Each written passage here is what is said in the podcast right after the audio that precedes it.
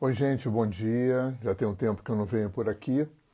E eu queria trazer um tema hoje que eu acho muito, muito importante, que é, é o corpo em terapia. A inserção, a importância do corpo estar presente no processo terapêutico. É, reza a lenda que o Dr. Reich, o Dr. Reich foi um, um, um psiquiatra austríaco, que foi o fundador das terapias corporais e até um determinado ponto ele foi discípulo, aluno do Freud. E um dia o Dr. Reich teria chegado para o Freud e perguntado, Dr. Freud, quando é que a gente vai inserir o corpo na terapia? E o Freud, antes de ser neurologista, ele não era é, psiquiatra, ele era neurologista, ele tinha sido fisiologista. E ele virou para o Reich e falou: a gente não conhece fisiologia suficiente para inserir o corpo em terapia. E foi o que o Reich foi fazer. É, eu considero, eu não sou psicólogo, mas considero que a psicologia tem um tripé, né, que é o Freud, o Jung e o Reich. Para mim, né, é claro, tem outros grandes na, na, no, na psicanálise e na psicologia, mas para mim são os três grandes, né, são os que forjaram e forjam né, entre outros, a minha história como terapeuta. Né? Eu trabalho há 25 anos com gente. Eu sou um terapeuta transpessoal. E o Reich, dos três, do Freud, do Jung e do Reich, ele foi o único que, além de clínico, ele foi é, cientista. O Reich foi para um laboratório. No laboratório, o Reich é, provou cientificamente o prana, a energia vital do universo, que os chineses chamam de Qi e que os hindus chamam de prana. Ele desenvolveu uma série de, de, de equipamentos, né, a caixa orgânica, as mantas orgânicas e tudo, para poder é, é, captar, é, concentrar essa energia vital do universo e instrumentalizar isso a favor da saúde, principalmente do câncer. O Reich tem um livro muito importante que chama Biopatia do Câncer e a outra coisa importante, talvez a mais importante que o Reich é, desenvolveu, foi essa percepção é, de como emoções e corpo, né? psique, emoções e corpo formam um todo. E como o corpo expressa né, o que nós fizemos de nós psiquicamente e emocionalmente. A nossa a forma do nosso corpo, a postura do nosso corpo, o nosso gestual, nossa expressão facial, o nosso comportamento. Né? O Reich tinha, fazia uma, uma, uma relação direta com, com essa estrutura né, energético-corporal com caráter. Né? É, tem um outro livro do Reich muito importante, que é A Formação do Caráter, que é o único livro do Reich que é aceito, mais ou menos, pela psicologia, pela psicanálise é, convencional. E o Reich foi a pessoa que colocou o corpo na terapia. É muito interessante, ele estabeleceu no, no um mapeamento né, do que ele chamou de couraças, ele foi percebendo que esse, esse conjunto de resistências, controles, defesas que a gente vai construindo e que o Freud foi mestre em perceber e sistematizar, isso acaba aparecendo no corpo, na forma de, de tensões musculares crônicas, que o Reich mapeou como sete estruturas de anéis de coraças, que, curiosamente, são. É, dá para fazer uma analogia com os sete chakras. É, eu não sei até que ponto o Reich é, conheceu e bebeu do Oriente, eu acho que nada, até onde eu li. Talvez muito pelo contrário, no, num dos livros famosos do Reich, que é a Revolução Sexual, tem um parágrafo lá no meio do livro, onde ele exorta os seus clientes e terapeutas a não fazerem yoga, porque yoga privilegia o controle. E para quem, como eu, tem um pé atolado na jaca da Índia já há meio século, e deu aula de yoga durante quase 20 anos, é muito claro que o que yoga é, é, é, conceitua como controle é absolutamente diferente do que a psicologia conceitua como controle. Então, essa frase do Reich coloca para mim né, é, é, é, que o Reich não entendeu o que, que o yoga quer dizer com controle. Ele deve ter lido alguma coisa, passou batido ali, né? e o controle que o yoga se refere não é o controle que a psicologia se refere, que tem a ver com resistência e defesa. O controle que o yoga se refere é você aprender a instrumentalizar, operacionalizar o prana né, a serviço da saúde e, mais para frente, da sua iluminação. Nada a ver com o controle da psicologia. Mas, de qualquer forma, o Reich inaugura o corpo na terapia. E ele abre um, um, um, um horizonte de afluentes onde muita gente bebeu né, e foi caminhando, direto ou indiretamente.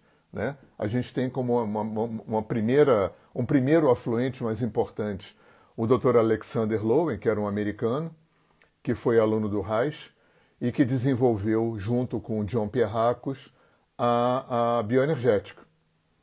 Né? É, tem um lugar na Califórnia que se chama Esalen, que fica em Big Sur, no litoral, que foi é, a Meca. Né? Foi aonde o, o, o Capra escreveu o tal da física, foi aonde Stanislav Grof desenvolveu a psicologia transpessoal e a respiração holotrópica.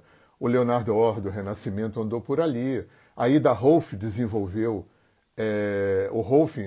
O Rolf, inclusive, é uma vertente indireta do Reich. Né?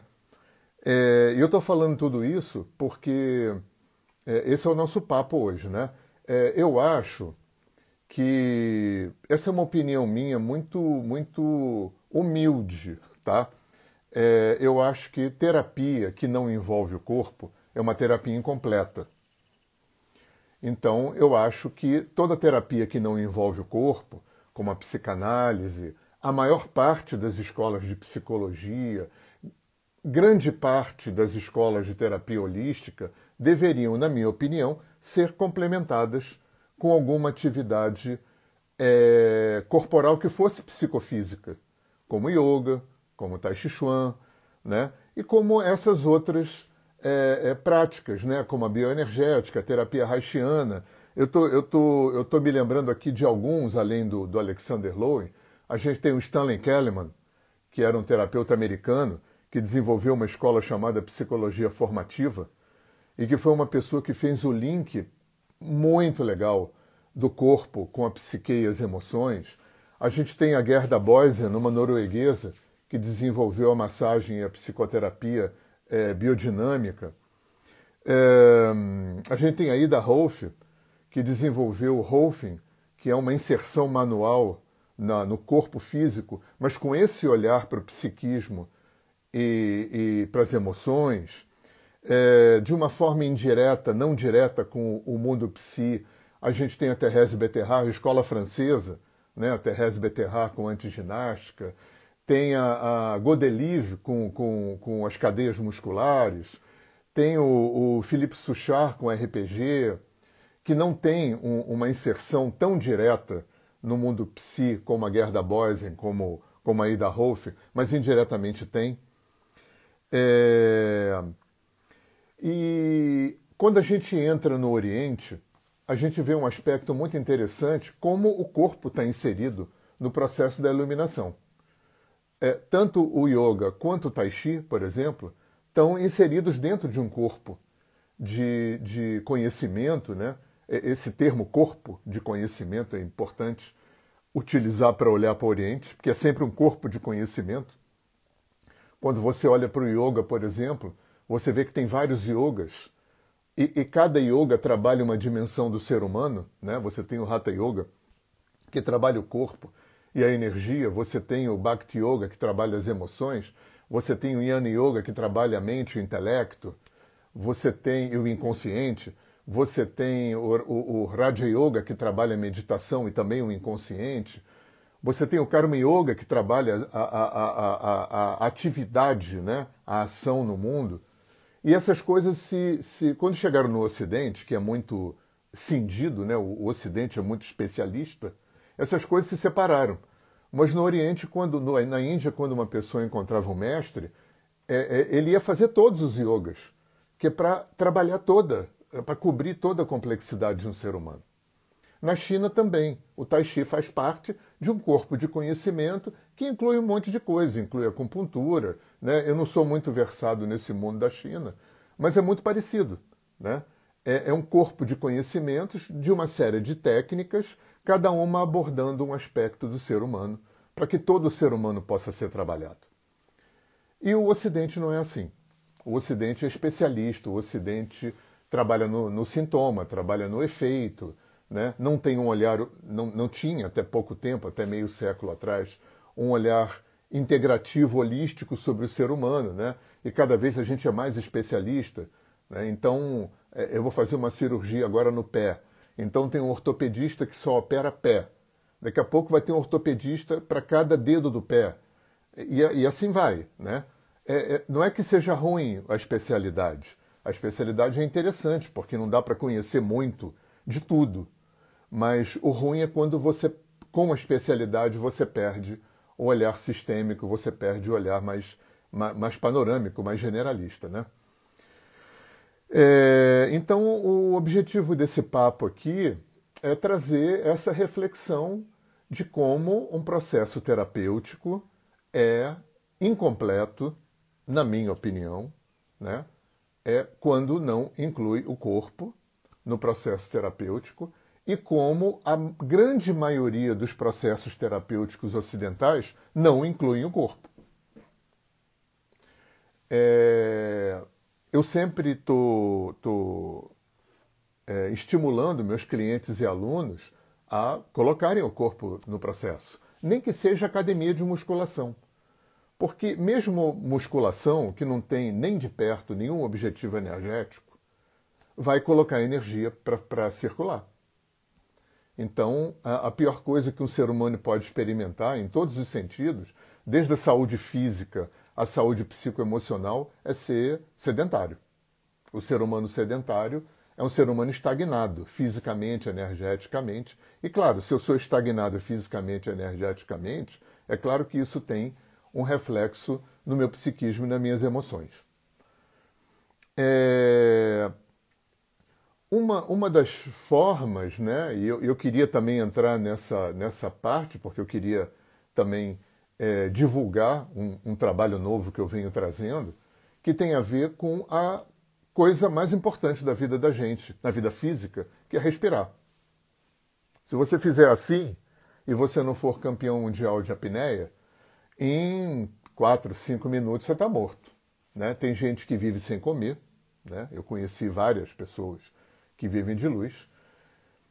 Provavelmente tem gente que vive sem dormir, que suspende o metabolismo, yogis, tal, babá, mas sem respirar não tem ninguém que vive. Então, respirar é talvez é, é a coisa mais importante da vida. E aí, o Dr. Reich, que eu falei lá no começo, também é, tinha uma, uma máxima que ele dizia que era muito interessante, que a, a qualidade com a qual você se permite expandir, circular plenamente com as suas, com o seu mundo emocional, está diretamente ligado com a qualidade com a qual você se permite respirar. Isso é uma dica interessante. É, no yoga a gente aprende, eu já falei em outras lives isso. No yoga a gente aprende que a velocidade da nossa respiração está diretamente relacionada com a velocidade da nossa mente. Pensa no estressado. O que, que acontece fisiologicamente com o estressado? A respiração, que deveria ser predominantemente diafragmática, porque o diafragma é o grande massageador, né? É essa interface entre o abdômen e o tórax. Então, o, o corpo dentro está todo em movimento, né? isso se chama motilidade. E o, o, o, diafragma é o grande massageador interno. Então, na medida em que eu vou ficando estressado, na medida em que vai circulando no sistema adrenalina, noradrenalina, dopamina, muito mais e muito mais tempo do que deveria, eu fico na síndrome de luta e fuga o tempo todo, a minha respiração vai ficando curta, alta e rápida. Tudo de bom para a mente ficar a mil. Por isso que quem medita sabe que a primeira coisa que acontece quando a gente senta para meditar, não importa a técnica, pode ser vipassana, mantra, não importa. a primeira coisa que acontece é a frequência da respiração cair. Eu, inclusive, me lembro, quando eu fiz o meu primeiro curso de meditação, e foi meditação transcendental, é, eu me lembro de abrir o olho e perguntar para o meu instrutor se não tinha perigo de eu parar de respirar. Ele riu e me explicou. Por quê? Porque provavelmente os sábios do passado já tiveram essa percepção e perceberam que se o objetivo da meditação é ir né, serenando as, a minha função mental, até que essa função mental possa se calar às portas do nirvana, então, é, se a velocidade da respiração está relacionada com a velocidade da mente, se eu baixo a bola da respiração, eu puxo a mente para silenciar também. Por isso, meditar também é importante. Né? Então, essa perspectiva traz para a gente a importância da, medita da, da respiração no processo. E é isso que eu venho trazer com esse meu novo trabalho, que eu venho desenvolvendo há 20 anos. Né? Eu nunca gestei tanto tempo alguma coisa. Né? Eu, eu fecundei lá atrás, quando eu comecei a minha história, primeiro com respiração holotrópica, depois com renascimento. E, e, eu dei aula de yoga há muito tempo, então eu, eu tive essas três abordagens né, é, na minha história e fui fazendo uma integração dessas três abordagens. Né? Porque é, quando você estrutura uma técnica ou uma filosofia numa escola, você acaba botando uma coisa numa caixinha e se, por um lado, criar protocolos é importante, tem as suas vantagens, por outro lado, criar protocolo cria algumas. Um, mata um pouco da, da, da inclusividade do, do geral. Né? Você acaba tendo que criar alguns protocolos, você acaba tendo que criar algumas bulas, né? e acaba que isso cria uma perspectiva de que não fica bom para tudo, para todo mundo o tempo todo. O que eu procurei, como um bom aquariano, né, que não gosta muito de caixinha, o que eu procurei fazer com a integração desses três caminhos, dessas três escolas, né, o Renascimento, que foi criado pelo terapeuta americano Leonardo Orr, a respiração holotrópica, que foi criada pelo psiquiatra tcheco Stanislav Grof, e o yoga, com os pranayamas, foi tentar, da melhor forma possível, individualizar. Né? E aí, pegar todo o, o ferramental, o instrumental dessas três escolas e particularizar. Então, para algumas pessoas, né, vai ser mais importante naquele trabalho terapêutico de respiração respirar pelo diafragma, não pelo peito. Para outras pessoas, ao contrário. Para umas pessoas vai ser mais importante respirar pela boca, para outras pelo nariz para outras mais rápido, para outras mais lento. E aí isso é, tira o trabalho de protocolos, né? Todo mundo respira pelo peito, todo mundo respira pelo nariz, todo mundo respira profundo. E traz essa perspectiva para uma perspectiva mais individualizada. Essa foi a minha intenção ao fazer esse trabalho, que eu dei o nome de terapia sistêmica da respiração. E se é importante inserir o corpo em terapia, né? E se respiração é a única coisa na vida sem a qual você não vive, então inserir um trabalho terapêutico de respiração na vida talvez dê um resultado bastante interessante, né? Até porque tanto o Leonardo Orr quanto o Stanislav Grof, quando estruturaram os seus trabalhos de respiração, eles vieram de lugares diferentes, né?